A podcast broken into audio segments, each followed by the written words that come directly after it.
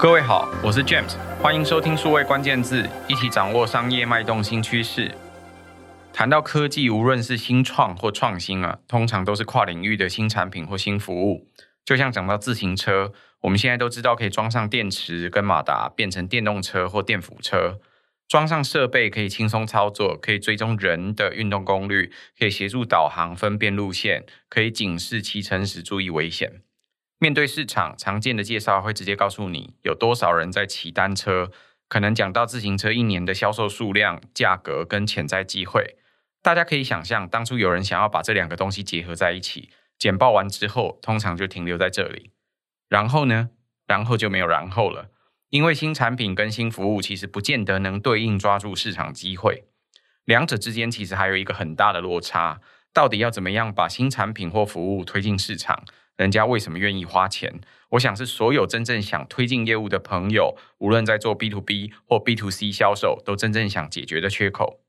在这一集数位关键字，为大家邀请到 Salesforce 大中华区客户经理陈敬轩 David 来帮我们解析啊、什么叫做展开市场进入的关键问题。我们首先欢迎 David。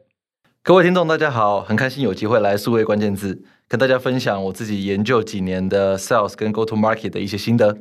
David，要不要首先请你先自我介绍一下你的主要的工作经历给大家认识？没问题。啊、我目前服务于 Salesforce，那在大中华区是负责嗯行业客户的经理。那因为过去九年呢、其实经验都聚焦在 B to B 的领域。那从啊、Sales 到新市场的开拓，到异业合作 Partnership，到在成熟市场进行商品的这个销售，其实这个大概就是我过去。啊，九年的一些经验，那当然其实也因为涵盖着新创跟成熟企业，所以也有着不同的一些观察。那也很期待今天可以跟 James 在这边交流交流。我想，呃，David 的过去的工作经验，你就可以发现哦，他其实就是那个要想出那个逻辑，就是我有产品跟服务，我又对应到一个市场，我要怎么把这个两个缺口给连上来的人。所以今天我们需要 David 来帮我们讲讲什么是 Go to Market。然后它跟 sales 的关系是什么？所以 David，我们在 go to market 这个过程里面，刚刚说会有一个很大的缺口，我们应该要注意些什么，或问什么样的问题？今天我们其实就要聊这些事情了，所以我们今天大概准备了七个问题，不管是从客户的角度，还是从管理者的角度，从不同市场的一些观察，然后我们一个一个问题来来聊。所以，呃，平常的时候我们在做业务销售，无论是 B to B 或 B to C，我想今天 David 可能主要讲的会是 B to B，可是会听到有一个词叫做 Go to Market，GTM 这个词。通常，呃，现在在做市场进入的时候，需要有很多的关键问题。其实简单来说，你可能想要问，呃，你的客户是谁？到底他一年会花多少钱？他为什么要买你？这些东西。可是详细，我们要请 David 来帮我们展开，到底该问哪些问题？David，首先该问些什么？OK，我觉得最核心当中的核心呢、啊，当然就是你帮客户解决了哪个或哪些问题。我想这句话大家都应该应该很能理解。你的创业题目一定是帮客户解决问题嘛，所以我就不在这个议题上面多做赘述。我觉得更重要的事情是，这个议题其实要跟着市场的风向来走。那我等一下我举两个例子，好，然后来分别来印证，就是说解决问题其实会跟着市场的成熟度、市场的变化而产生改变。第一个，我举台湾最大的电商系统平台的公司，它在不同阶段的一些 focus。最一开始，啊、其实客户都是从购物平台上面来，所以那个时候他强调的是要去解放这些购物平台 B to C 或 B to B to C 上面平台这些客户，希望这些客户能够开始从价格被绑架，或者是从流量被绑架这件事情开始拉出来，有自己会员、自己做淘 G 这样子的一个心情，接着。我觉得顺应时代，那个时候 Facebook 跟 Google 广告其实越来越风行，所以当广告投放能力民主化的时候，就代表的是品牌自己拥有操作流量的能力。所以我们怎么样开始，因为借助这个能力，开始能够让品牌的会员这件事情，开始能能够让他梦想成真。但后来时间往往后走着，我们会发现说，很多实体的场景，它依然是不能被剥夺掉的。所以那个时候我们就想说，好，那我们怎么样能够把实体的巨大流量、实体的场景真的能够跟线上合而为一？所以那个时候可能就诶去想出了我们在啊、呃、线下怎么样能够让实体的店员也能够背负业绩，啊也能够有这样子导流的一个应用。所以其实不同时代它因为当下所产生的一些时空背景，那我们在跟市场上的沟通也要不同。这第一个例子。一般来说，呃，在台湾做电商，如果过去的十年，很有可能你是在某个平台上面做电商。事实上，在平台上面做电商，好像是你把东西放在百货公司或放在超市里面卖一样。这时候，你当然受到百货公司的影响。譬如说，那百货公司可不可以引流，有足够的人潮？那个百货公司除了你之外，还有没有其他的竞品？我想，这是很多朋友在线上做生意一定也会碰到的事情。那转到线上之后，呃，电商也一样，就是你是在平台上面做生意，还是我有机会开一个官方旗舰店？所以刚刚 David 在讲的第一件事情，事实上就是在讲，而开电商的时候，我可不可以是开我自己的官方旗舰店？第二件事情，在过去的十年，很多朋友应该也都学到数位关键字前几期才提到的，呃，数位广告。那透过投放数位广告，我可以自己控制我自己的流量，那我可以引流。刚刚说的官方商店，我既然可以引流，我自己就不一定要依赖原本像是百货公司，它固定是一个交通枢纽的这种引流的方式。我有机会自己经营自己的流量，所以很多朋友很有可能在过去的十年就把自己的典范从只是在百货公司里面做生意，变成我有机会可以开旗舰店。我想这是电商的典范转移。那可是，呃，除此之外，如果我有机会，甚至我还可以做到，我线上的旗舰店跟我线下的店面门店是可以互相联合有关系的。我想这是为什么电商很多朋友在过去十年，他这个转移的显学。那这个转移的显学需不需要有人来帮助你？当然需要。所以这时候痛点就出现了，然后民主化或者是市场的机会也出现了。那你怎么样抓住这个商机，就看每个公司不一样的本事。David，那还有其他例子可以给我们参考吗？OK，刚才提其实提到就是说，帮客户解决这个问题，搭配不同的时间维度，它会产生不同的变化。也就是说，对于公司来说，在每个时间阶段，我应该 focus 的市场的诉诸的价值跟重点不一样。所以，我们第二个例子，我们来去想一下，就是说，我们举 B to B 的行销跟业务管理系统为例，这个时间点，我们用疫情前后来切，疫情之前。其实很多公司会导入一套 B to B 业务或 B to B 的行销管理系统，它在意的是管理的透明度，甚至是因为有好的透明度，它要有这个数据平台来去做到更可预测性的业绩营收的预估。好，但问题是在疫情之后啊，就是大家其实都 work from home 嘛，好，或者是有很多 hybrid 这个情况发生，所以变成说一样系统功能都没有变哦。但是对市场的沟通，变成是要如何能够 enable 更多的企业去做到远距办公，所以一样是一套云端系统，在不同时期，我们跟市场上的沟通重点就不一样了。又更甚的，就是说，以前 B to B。很重要就是敲门拜访嘛。那现在因为疫情，大家都怕见面，所以就连 B to B 的行销也开始去强调说，我如何能够透过线上去采集数据，让这些数据给 B to B 的业务使用，好让 B to B 业务在电话上或在 email 上能够更快的根据这些数据看客户点了哪些，然后跟客户更快产生这些话题。所以一样的，我想强调的是，一样的系统，一样的功能，在不同的时间点，它跟市场上沟通的重点以及帮客户解决问题。竟然会产生革命性的改变。David 这个例子很有趣哦。你如果想想，在疫情之前，事实上就有外送的服务。那个外送的服务，大概对我们来说是节省时间。我如果在办公室没有时间可以出去买东西吃，呃，很快我叫一个 UE 或者是叫一个 Foodpanda，在台湾马上都可以得到我所需要的餐点或食物。那这的确帮助了很多朋友，在过去很长一段时间可以解决这样的问题。在疫情之后，它不太一样，改变成什么呢？改变成外送到家里。不论你是在隔离，或者是你现在就是不方便，你正在工作，它有办法可以送食物到你家。所以我想前后的确随着不一样的市场风向有不同的调整。除此之外，我们还应该问哪些问题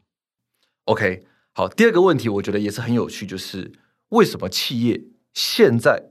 要面对改变？Why now 的这个问题？因为是这样子哦，我觉得问这个问题反过来想啊，就是啊，企业如果现在不改变会怎么样？啊，会怎么样？那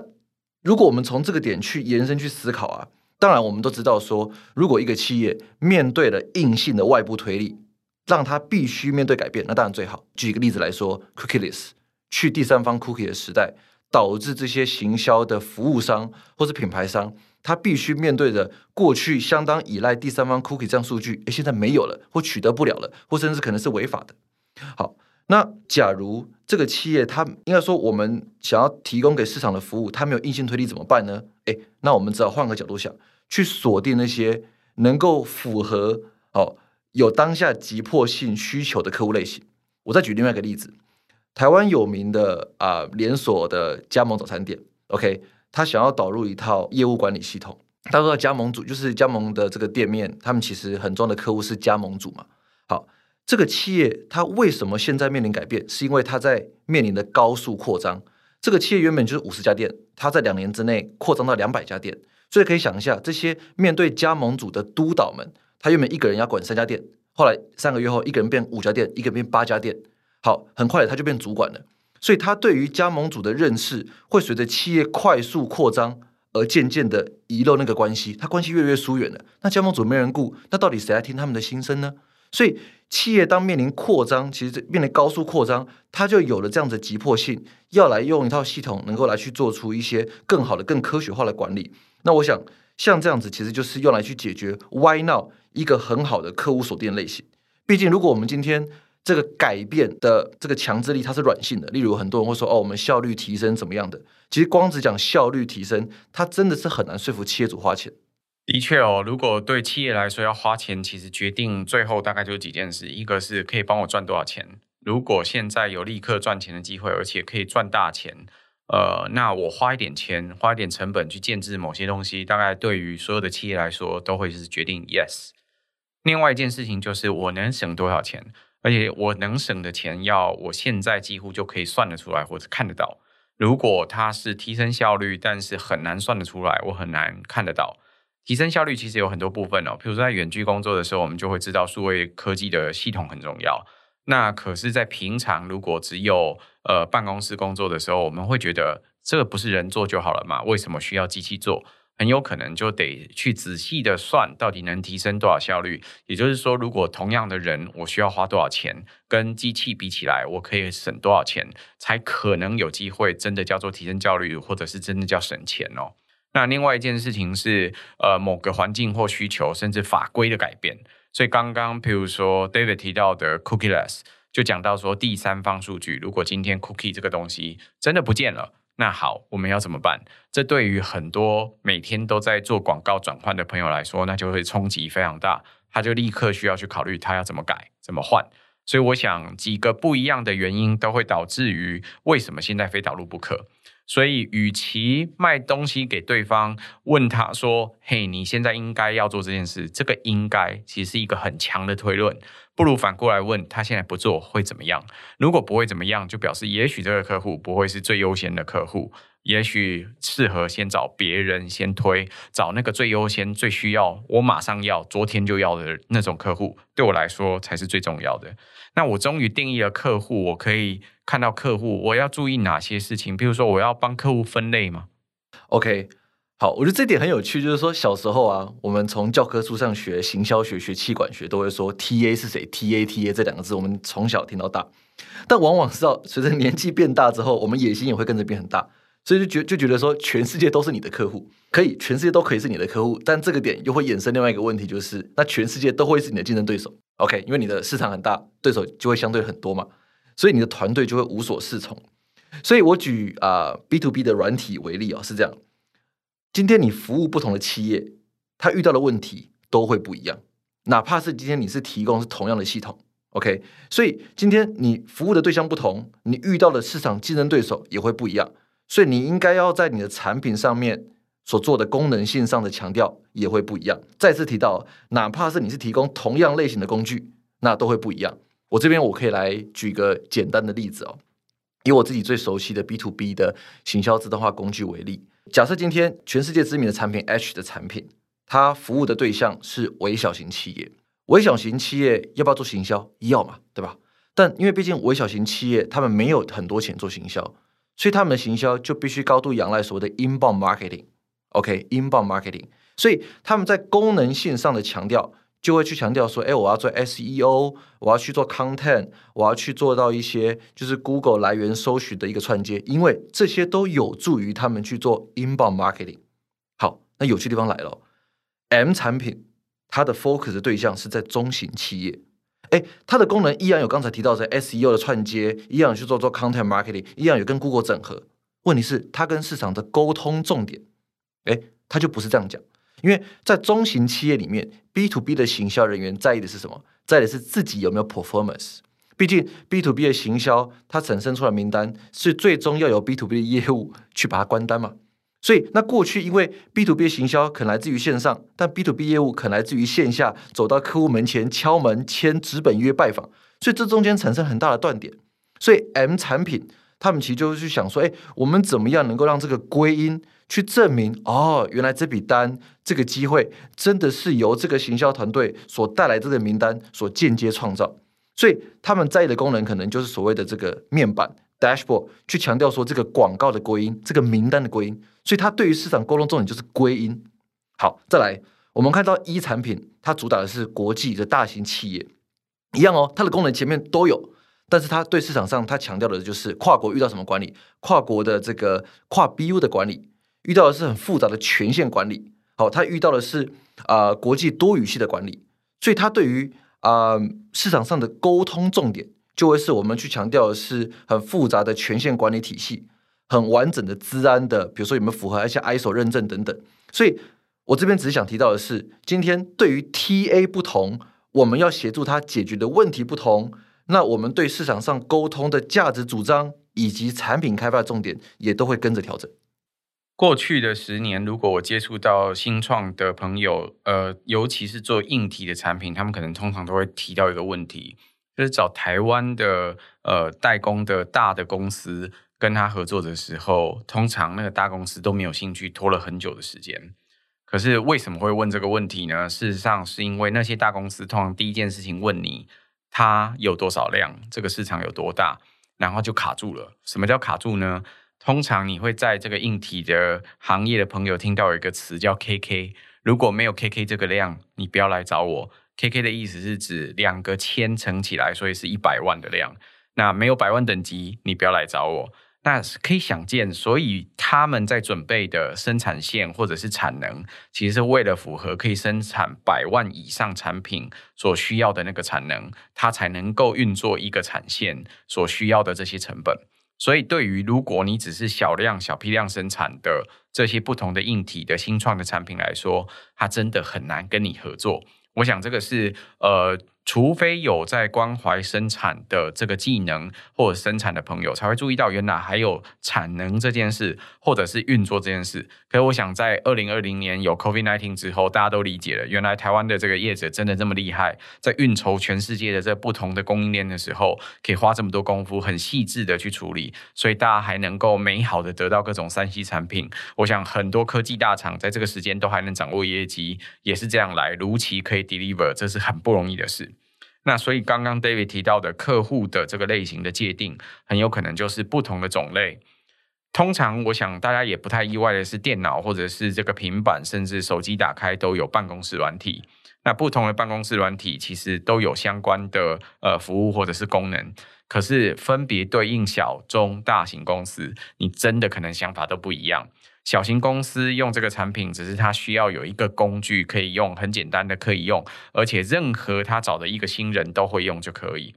中型公司，我可能最厉害听过的例子是有人拿这个投影片的这个工具跑来做动画，那你觉得很奇怪吗？可是其实做的不但好，而且非常好，就是惊艳 amazing。我没有想到他可以用这个投影片的工具做这么好的动画。那大型的公司呢，它要用这些工具，它可能最重要的是权限管理或档案交换。所以对他来说，他要能够随时打开不同的权限所需要的这些管理或需要的需求。发现了吗？同一套软体，同一套你每天开的东西，不一样的公司，它所需要或想要的重点就有可能不一样。所以软体或者是这种业务的客户类型界定，可以有很多不一样的模式。真的，你得把你的客户到底需要这个东西最痛或者是最重要的那个条件到底是什么想出来。David，你刚刚问了三个问题，接下来还有哪些问题要问？OK，第四个问题其实也是延伸刚才提到 TA 这两个字，我们想要再往下再钻一点。刚才举的例啊，是用客户的规模，哦，然后呢来去定义。我们接下来往下走，因为毕竟 B to B 的企业啊，最终都是由人来决定事情的，而且是错综复杂的人，不止一个人。那毕竟人都是自私的，那每一个人在不同部门有本位主义，都有自己的 KPI，会不会其实都是董娘决定？这当然在中小企业是非常非常有可能。OK，对，所以说我们对于 TA 这两个字啊，其实要更深度的去看到，说到底是什么部门的什么职务来做这个决定，CMO。CIO、CTO、人资长、财务长还是 Sales Director，OK，、他们彼此在意的点都会不一样。好，所以呢，今天也因为每一个人他有自己的本位主义，所以这也会关系到所谓我们在提供他们产品的时候的价值主张，以及再一次提到刚才产品功能开发的优先序。我以近期很红的这个 CDP 哦，就是 Customer Data Platform 啊、呃，客户数据管理平台这个工具为例哦，其实市面上有很多很多的工具。但是呢，有些的平台服务商，他把重点，好，他把诉诸的重点对象是产品的人，或者是数据分析的人。好，所以当今天他把重点放在产品或数据人的时候，他们可能他们想要解决的问题就是，哎，多异质性资料处理的问题。好，那所以呢，他们就希望说，功能的开发可能是比如说 ETL 啦，或者是可能是商业智慧啦等等的一些工具。但如果今天你的对象啊，诉诸是行销的人，行销人在意是什么啊？我不管技术，no no no，不要不要不要，我要在意是很快的活动，赶快想法很好的活动，很好的创意，赶快发出去。所以呢，他们在意的点就会是，哎，能不能够很快的操作分群，能不能有很多的渠道都能够整合起来沟通。但一样哦，如果你的沟通对象啊是广告人，OK，那广告的人可能就在意说，哎，到底外面有很多的广告渠道，我能不能够很快的、很轻松的接上去？然后呢，还要能够不违反 GDPR。所以，就大家会发现，就是说，一样的产品在一样的名词下，其实不同的公司有不同的定位。那今天你诉诸买单的人或诉诸的场景不一样，那很有可能也会影响到你今天功能开发的一些优先顺序。其实刚刚 David 讲的是呃软体的相关的服务或产品，讲到 CDP，呃每一个不同的公司在决策的时候，可能都有不一样的人。的确，你买卖的时候，最后都是由人来做决定。我想。对方的老板一定会看，这大概不太意外，因为总要花钱嘛。要花钱，怎么可能老板都没有看过？呃，花钱老板一定会看，但在看之前，他会有很多不一样的在乎。呃，我想很多朋友大概通常都会想到，就是行销可不可以用，数据可不可以用，或者是业务可不可以用上。但其实还有很多其他的问题哦，譬如说，它的技术可不可以跟我现有的某些系统可不可以对接得起来？它会不会符合法规？会不会有资讯安全的风险？然后成本要花多少钱？还有我在营运上面，如果我的人才不足，我需不需要帮助他们去学新的东西？还是我要另外找新的人才来补足？市场有足够的人才或足够的资源来补足这些事情吗？我想这是选这些不一样的呃服务的时候一定会碰到的问题。讲软体好像有时候很虚或很远，决定的时候会有这样不一样的人参考。我们讲，譬如说一个公司要采购食物。或办一个活动，或者是我们要采购几辆车好了，可能车上面也有很多不一样的问题，一样有安全，一样有风险，可能有油耗，还有这个车的大小适不适合停在某个位置。那可是另外可能也还有老板的品牌偏好，或者是员工的品牌偏好，还有他在台湾或者是在你的营运所在地是不是很容易取得，很好保养等等不一样的这些工具。所以你要考虑的面向可能就有这么多。那每一个不同的部门或决策者，他所思考的面向可能不一样，也代表不一样的思考的范畴。可是它全部起来就会决定你最终，呃，你可能会买或不买的因素。所以如果我是卖东西的那方，我当然得知道做决定的人，包含最终决策者跟会影响这个决策的人有哪些，对我来说都很重要啊。所以。刚刚 David 提到要提醒大家的其中一项，这些不同影响决策的人到底是谁？他们还是很重要，而且他确实是代表购买的那个意向的那个人的。除此之外，有 TA 讲到人，讲到怎么去设定他的不同公司所需求不一样，我们还要问些什么问题？OK，呃，其实下一步就很直观，就是你有了你想知道你卖给谁什么类型的客户，然后客户里面的谁。然后你给他们的价值主张是什么？你下一步当然就是啊，你怎么去接触到他们嘛？好，那当然，我们市面上讲你如何接触到他们，有些人会说哦，空军可能是广告，可能陆军可能是业务销售，可能然后业务销售可能就会谈到说我要是做 direct sell 还是 indirect，就是 indirect 可能透过代理商、经销商等等。这边当然做法有很多，我们就不一一赘述。不过我只想要啊、特别分享一下常常被客户朋友问到的问题，也就是说，哎，那我到底应该要选择的是直接销售，还是我透过 reseller 经销商代理商？这是一个价值超过一百万以上的问题。OK，好，那我今天可能先从那个帮大家赚回十万块、二十万块先开始回答哦。就是说，今天假如你心中一直有着很强的期待，想要走呃经销商代理商，我觉得第一个点很重要的事情是，那你势必要先秀 muscle，要先秀你的肌肉，所以你势必得先自己先找出行业的一些客户标杆客户，你才能够真的开始把这些行业的案例 use case，他们为什么买，他们花多少钱买。他们回答刚才问题，他们为什么要现在买？把这些事情传达给你代理商、经销商，才能让他们既有很大量的 customer base，让他们去理解说：好，我要从这么大量的 customer base 里面优先筛选哪些客户。又回到刚才我们前面讲的几个问题哦，然后呢，作为他们优先攻击的对象，卖给他看。我先有卖法，而且甚至我已经卖掉了，而且卖的这个过程呢，这个客户你看多有名。它就多具有代表性，所以终于知道说哦，其实就是要找这类的客户，所以其实你应该要来帮我卖，而且这的确我会分你很棒的业绩，所以你有机会可以跟我一起成为伙伴来协助我来卖。所以第一件事情是我卖给你看，我有一些品牌或一些知名的销售案例，是没错。那再来第二点就是说，我们先从啊、就是经销商代理商这一段，我们再稍微延伸一点点哦。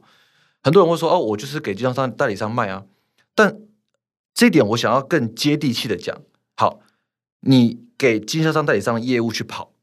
但经销商代理商他们业务刚开始就不会啊，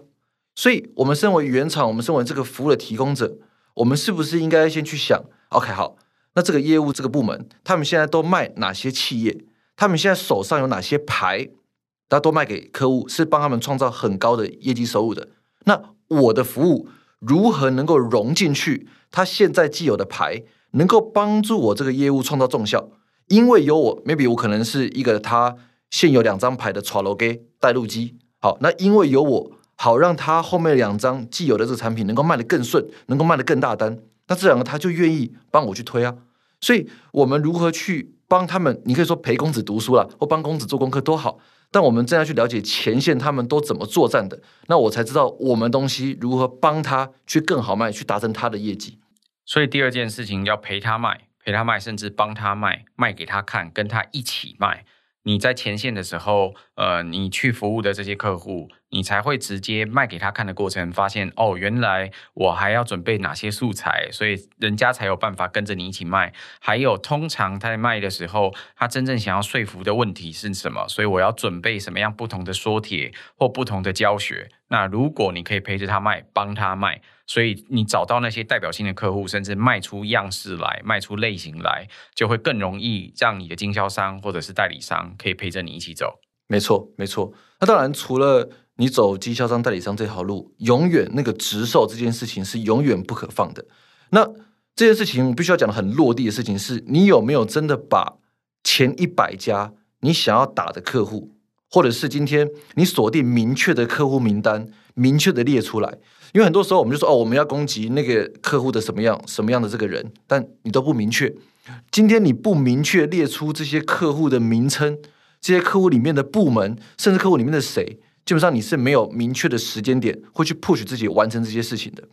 我想所有的朋友最后面对到了一个很大的问题，就是我在卖的时候，呃，我期待我的客户是谁，我应该要可以列得出来我的客户是谁。哪些公司？这些公司列出来之后，下个问题回到上头来，可能就得问：那他的决策者是谁？我跟他的窗口是什么？我可以连接到他吗？他都在哪里出没？我有没有机会可以跟他接触？等等。如果没有这一个名单，你怎么往下走？所以一定要很明确的有客户名单。刚刚 David 开玩笑说这个是落地哦，我想可是这个大概就是做生意最基本方法。你连在开店的时候都看不清楚，在门口路过的那些人长相是什么样子，你怎么骗他进来？帅哥美女今天要吃早餐吗？你一定要能够做到这件事情，才可以往下走。所以要很明确的客户名单，知道他们都在哪些地方，为什么要买你这些东西，才有办法列好，才有办法去找他来。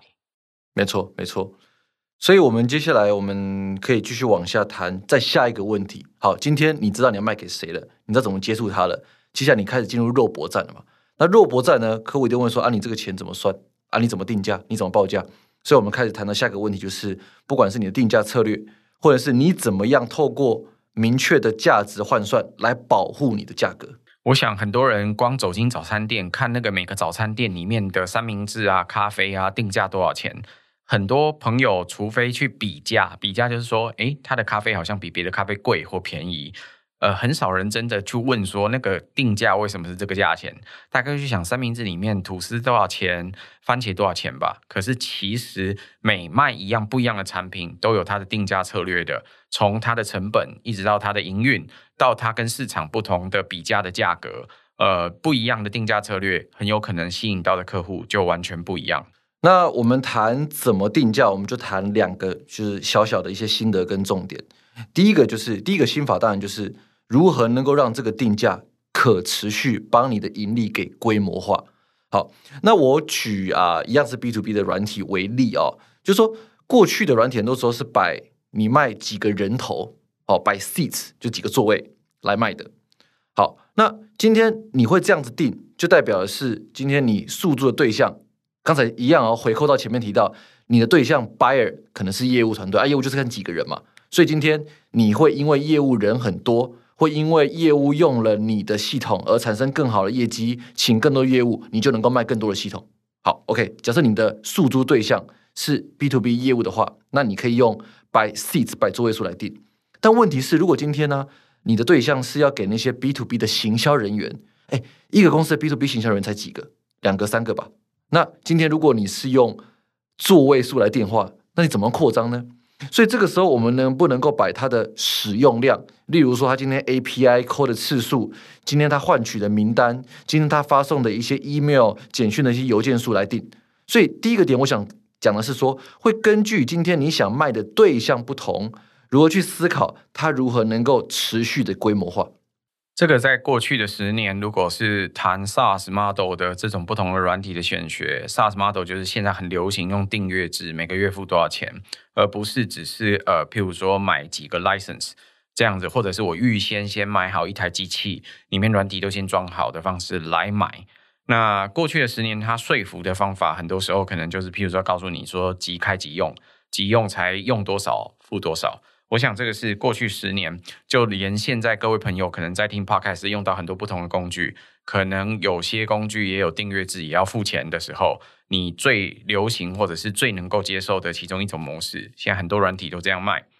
可是它的重点不是在告诉你说省多少钱。我想很多朋友在卖东西的时候，尤其是台湾，常常都强调 CP 值，所以第一件事情就是说啊，我这个东西很便宜，绝对比你什么什么东西便宜。可是有些时候，或者是很多时候，如果你观察你自己在买东西的任何模式，你都会发现，你其实在乎的不是便宜，你买的是价值。所以，怎么样可以递送这价值，或者是怎么样可以定价定在可以符合那个价值？我想是刚刚在说可持续性的规模化这件事很大一个重点。可持续性规模化也意味着，我递送的价值，我能够得到这些服务所赚到的钱，我赚到的钱，我还可以再继续往下走，才可以慢慢把我的公司长大。所以，并不是越便宜就越好，这是第一个 David 要提醒大家的事情。呃，拆法不一样，做法很有可能就不一样。是。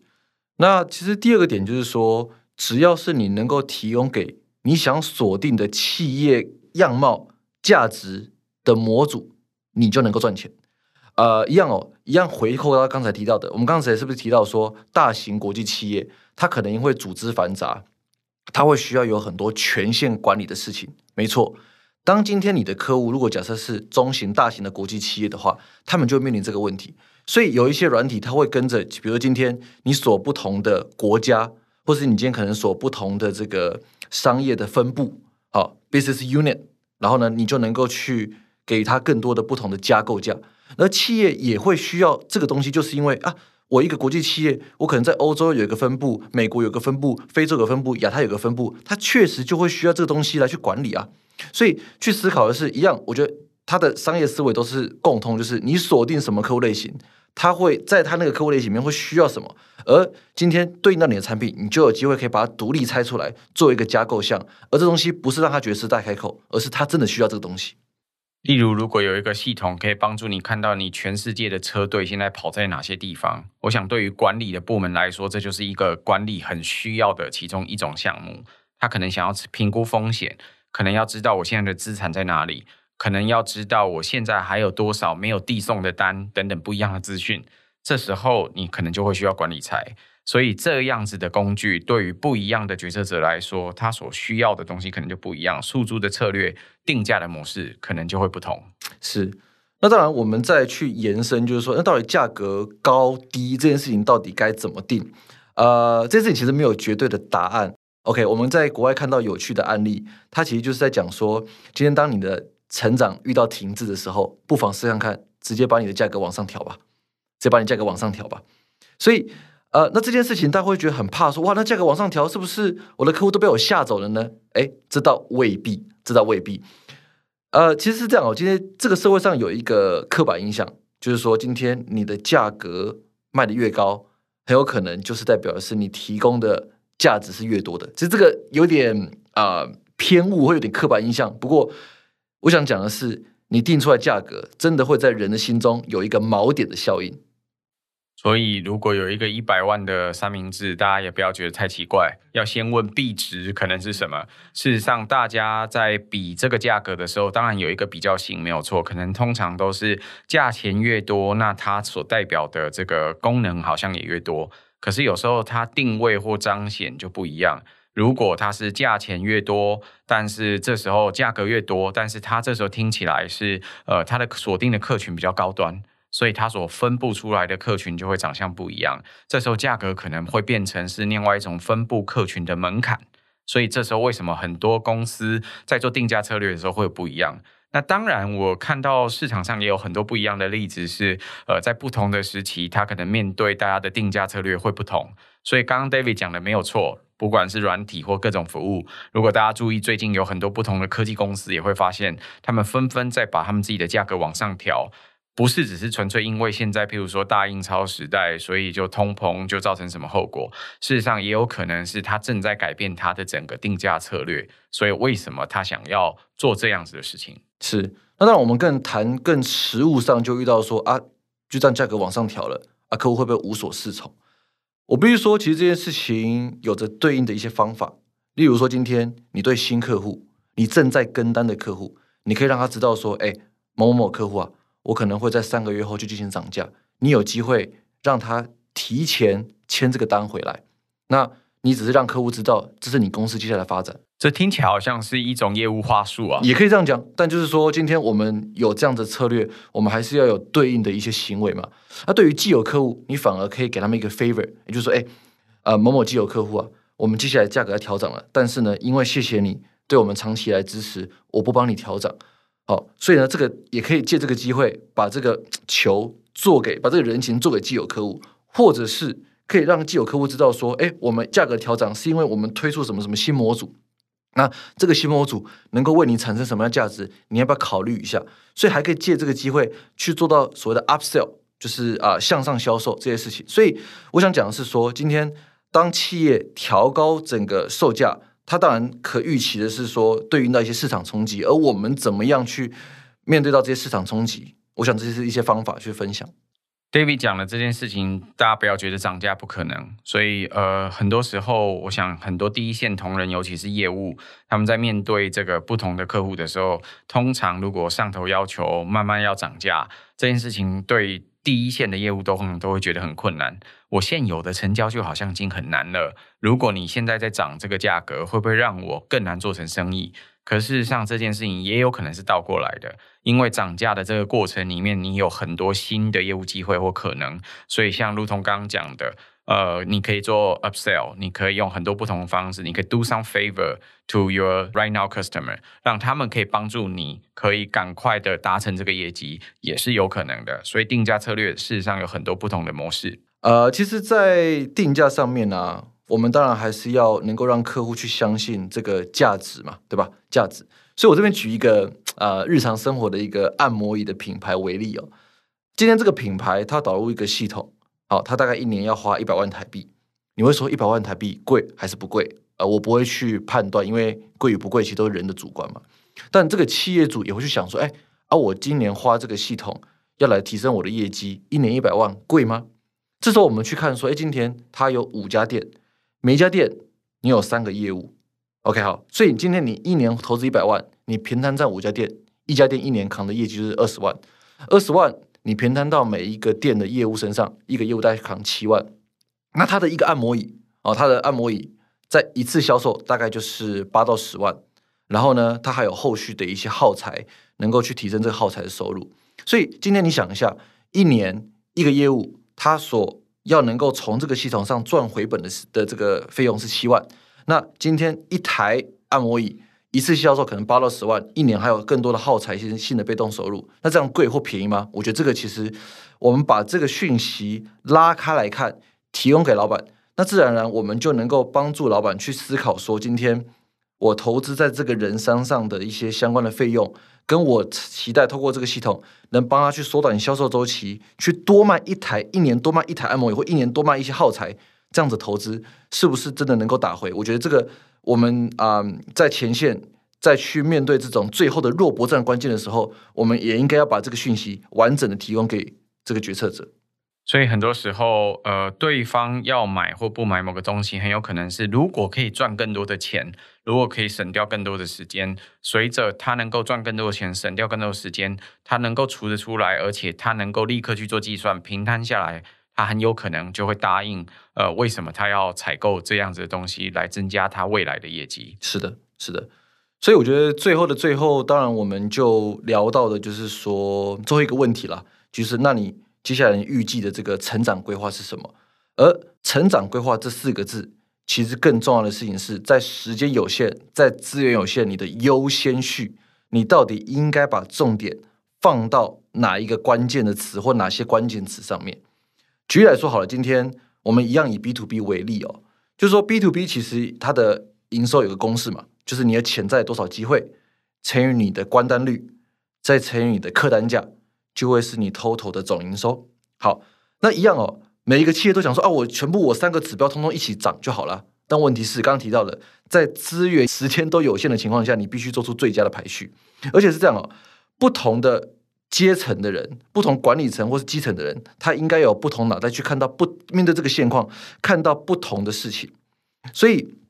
我在这边再延伸去讲一下，就是说我举我举个例子，今天有一个企业，他提供了服务。他会发现说，哎，在那个时间点英镑的就是主动来找上他们的这个比例，可能已经超过一半了。好，那对于贩售这种标准产品的这种模式来说，这个现况啊，它可能象征着品牌，它已经暂时领先市场竞争者，要不然不会有那么多人主动来来来来询问嘛。或者是说，这个产业或它主要抓到这个议题，它已经处在的高速的成长期。那至于这个议题是什么？刚才前面提到的，也要跟着时间有关。好，那当然就是说。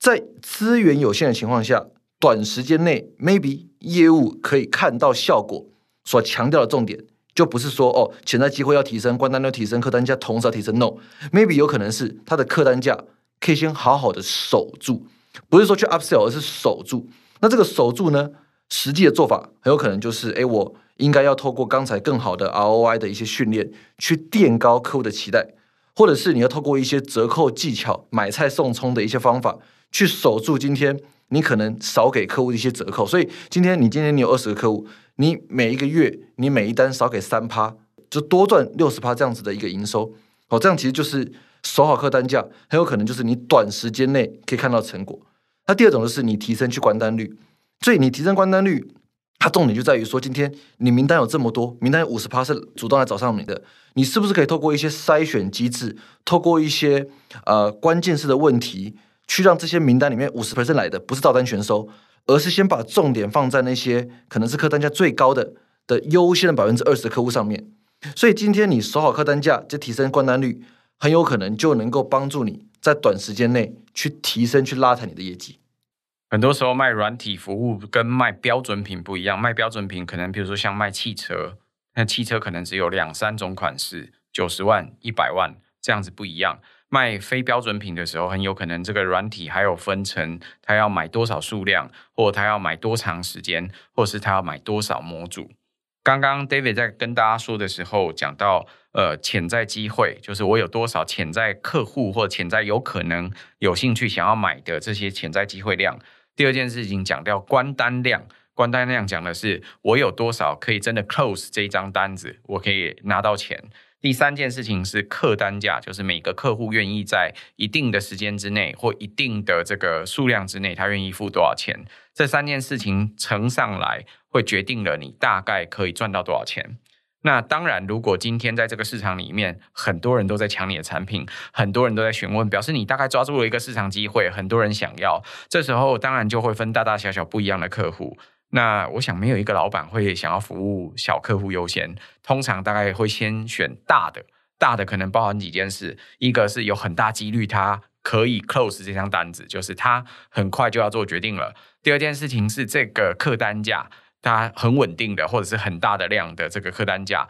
你会优先决定。那这时候他就提醒你，如果有这么多的潜在的可能性，这这时候你要在乎的是什么？既然市场已经在抢你，既然你已经抢到这个市场机会，下一件事情一定要守住你的客单价，因为当然所有的朋友买东西都会打折，都会想要有折扣。这时候你也会反过来，如果我这时候很多人在抢，我已经没办法再给你折扣，可是我可以很快给你这个东西。你如果要就要快，可能这两天就要下决定。这时候同时可以达成关单，同时也可以守住客单价，就会优先。那第二件事情也会提醒大家，要面对业务朋友的时候，就要提醒说，我可以提高我的关单率。意思是，如果原来我大概平均十张单只有五张单最后可以关得起来，我可不可以让它有七张可以关得起来？我可以达成成交。这时候成交率提高，你的整体业绩当然就会增加。是，所以，嗯，刚才其实提到就是第二个点，就是说不同阶层的人应该要看待不同的事情。所以一样哦。刚才以我们这个 inbound lead 可能占了所有的利的百分之五十这个情况来说，面对这个情况，主管级的人可能去思考，就是，哎，我是不是应该要开始去 approach 不同的 segment？就回到刚才前面我们提到第三个问题，maybe 可能要从微小型企业开始拓展到中型企业，因为你在这个区域里面，基本上你 maybe 你已经可能暂时 dominate the market，所以你怎么样开始去做产品模组的差异化定价，或是开始去拓展你的就是新的客户的类型？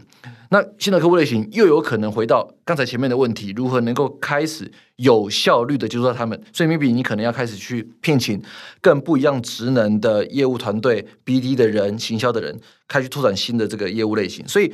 呃，刚才前面的分享，坦白讲，它并不是标准答案。这边我只想提到的就是说，在时间有限、在资源有限的情况下，很有可能我们在那个成功的方程式里面没办法完全的同时异动。所以我们怎么样能够去在这个指标里，一认清什么是我们的成功方程式；二，到底在成功方程式里面哪些关键指标是我们应该优先 focus 的？我觉得那个是，嗯，最想跟大家交流的事情。每一家公司在不同的业务所处的程度或者是周期，其实都不一样哦。如果你现在是刚开始一家公司，你不可能什么东西都卖，什么市场你都要，很有可能你是锁定某一块市场先卖再说。那你锁定一个市场，如果成功的取得一些机会，开始，尤其是有大的客户进来，我想是所有的业务朋友的梦想，就是希望能够尽快达成业绩。可是达成业绩之后，如果我在这一个领域我已经达成了很多人都关注，甚至抢着要的情况，那意味着我已经满足了这个市场，我很有可能要继续思考，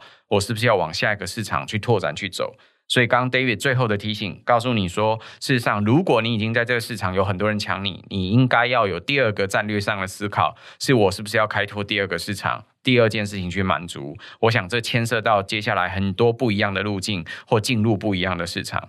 今天 David 在帮我们分享市场进入策略 GTM Go to Market 这个策略上面有哪一些关键的问题？他提到了，呃，要去问客户，你到底帮助他解决了什么问题？当然，面对不同的市场，他不同的关键字或讨论的时候，很有可能他所在乎的价值是不一样的。那第二件事情要问客户不导入可能会怎么样？你要问清楚为什么他非买你不可？你有很强力的理由可以帮助你的客户赚钱、省钱或符合某些法规要求，很有可能才是最有机会达成这个业绩的。你要知道你的客户要怎么去设定，可能中小企业跟大企业在乎的点就会不一样。还有客户里面负责决策的人是谁？是营运长，是老板娘，还是是法规、是技术的人？他当然会在乎成本，但是可能很多人都会有不一样的意见。你要把这些一一搞定才行。那他也告诉你你要怎么去接触这些不一样的客户。